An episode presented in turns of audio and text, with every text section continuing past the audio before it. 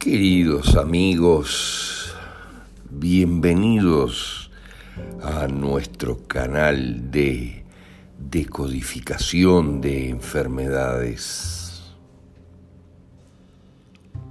Ya entrada la mitad de este año 2021, cuando se avisora con claridad la implosión del sistema planetario de salud debido al comprado silencio del 99% de sus integrantes ante la masacre que inexorablemente se avecina,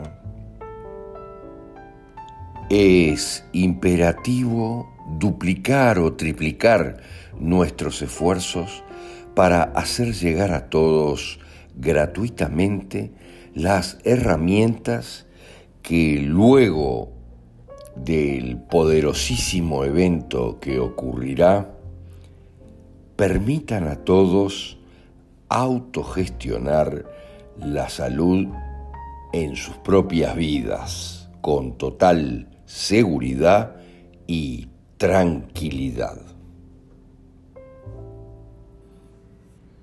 Interiorizar las razones emocionales de la enfermedad te permitirá percibir con total claridad el maravilloso y perfecto sistema de nuestra conciencia para autogenerarse lecciones que comprendidas nos aseguren su propia evolución.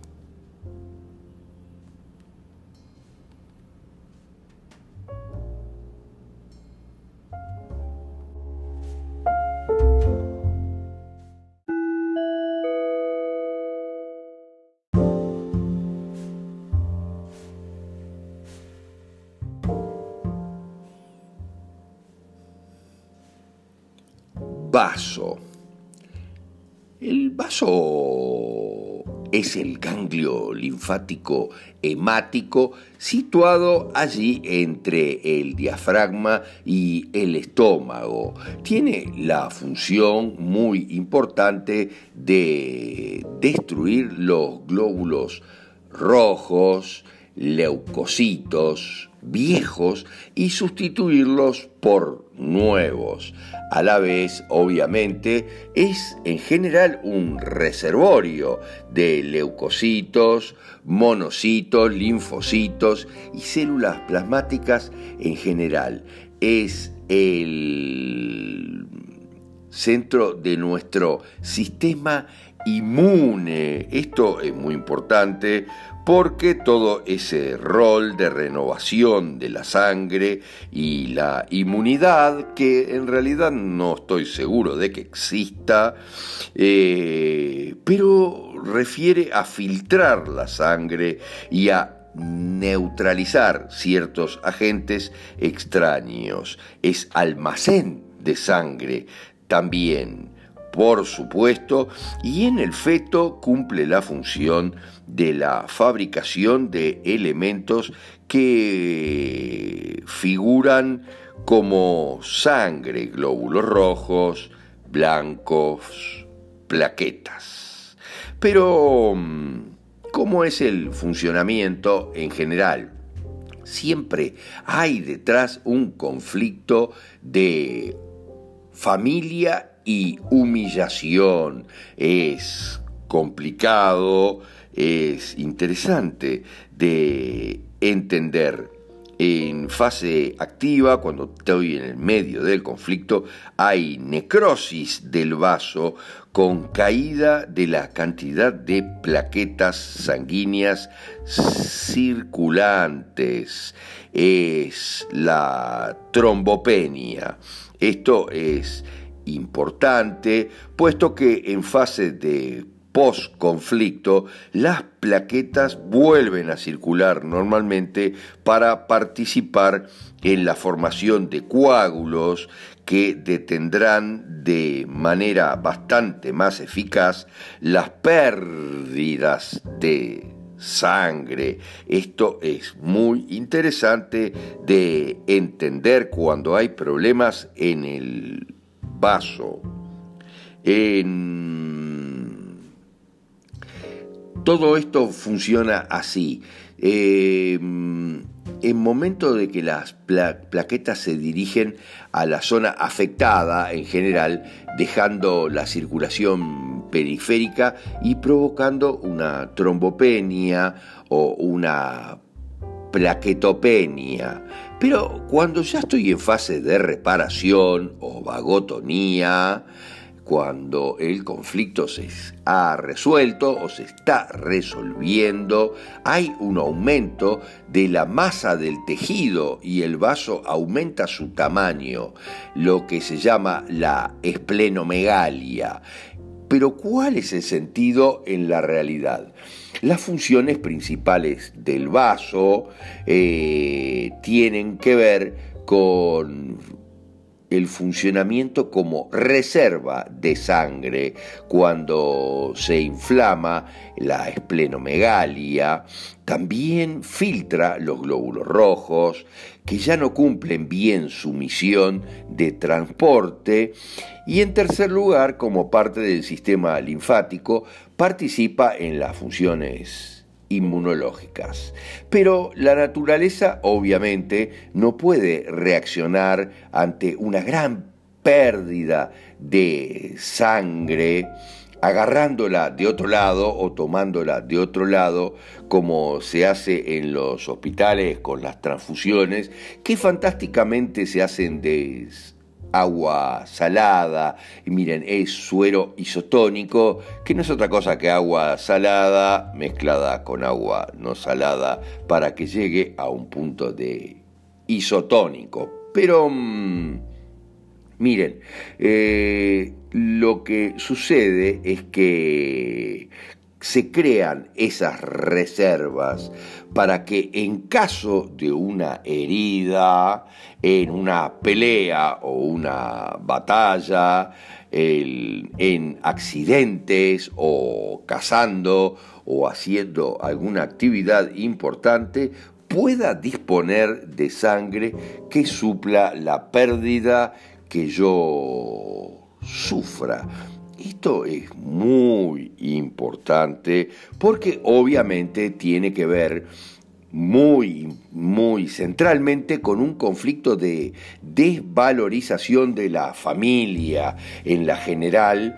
Eh, está detrás el sentirse sin ningún apoyo dentro de la familia. Hay humillación y cierto desprecio dentro de la familia, hay conflictos de perder la sangre, miren lo que les digo, eh, en forma real o simbólica, perder la familia eh, o en unos casos puntuales mm, puede ser eh, morir en un baño de sangre, ¿verdad? Por una hemorragia muy poderosa. Y todo esto es lo que hay que analizar muy claramente en mi cuántica transgeneracional. ¿Quién soy yo? ¿Y cómo es la historia? Porque si bien nosotros decimos transgeneracional, es solo un término para que lo entiendas, pero en realidad mi cuántica está conmigo mismo, o sea, está en mi multidimensionalidad, ahí es donde está, en cierta medida, los ancestros que formaron parte de mis antecesores directos, quién soy yo y de dónde vengo. Hay una desvalorización de sí mismo en general por ineptitud en muchos casos para el combate, para combatir, para pelear determinadas cosas, a causa de un sangrado por heridas, por llagas, por transfusiones. El cerebro en general no distingue, se tienen que dar cuenta la pérdida de sangre por herida o por transfusión. Pero miren, esto es fantástico. En las guerras le hacían transfusiones a los soldados cuando ya no había más suero directamente con agua de mar salada y ninguno se moría, miren lo que les digo, es muy grueso. Eh, en general hay también conflictos de diagnósticos de un cáncer en la sangre por el que yo tengo miedo de quedarme sin sangre que no esté afectada por el cáncer. Hay temas importantes, profundos, en todo aspecto siento en algunos casos que no pertenezco de repente a esta familia de alguna manera. Y por eso es que tenés que analizar muy bien la cuántica transgeneracional, que la puedes analizar con nuestro libro El secreto de la inmortalidad, para entender perfectamente cómo es la historia de esto. Siento en algunos casos que mi sangre eh, real o simbólica no es demasiado buena. Esa no es mi sangre. Yo de repente soy mejor que lo que es mi familia, mi clan. En otros casos hay detrás un problema que mi familia se está deshaciendo de alguna manera. En otros casos yo no soy capaz eh, de ir adelante, de pelear en la batalla, no tengo suficiente sangre, coraje, miren lo que les digo, miedo a la falta de sangre en general. Pero todo es un conflicto respecto a los lazos de sangre, por eso es muy importante que analices tu cuántica, siempre, porque de ahí vienen el 90% de los conflictos. En otros casos hubo una gran hemorragia por alguna herida abierta y hubo muerte en base a eso. Según Hammer, las transfusiones de plaquetas sanguíneas no tienen sentido durante la fase activa y son superfluas durante la fase de reparación, puesto que el cerebro las repone en circulación en la propia sangre. En fase de reparación, las zonas necrosadas son reparadas en general de tal manera que aumenta sensiblemente el volumen del vaso, esa esplendomegalia que decíamos siendo esto un buen signo, porque si a mí me crece el vaso muchísimo, aunque es posible que por las dimensiones me complique y pueda afectar otros órganos, es un muy buen síntoma.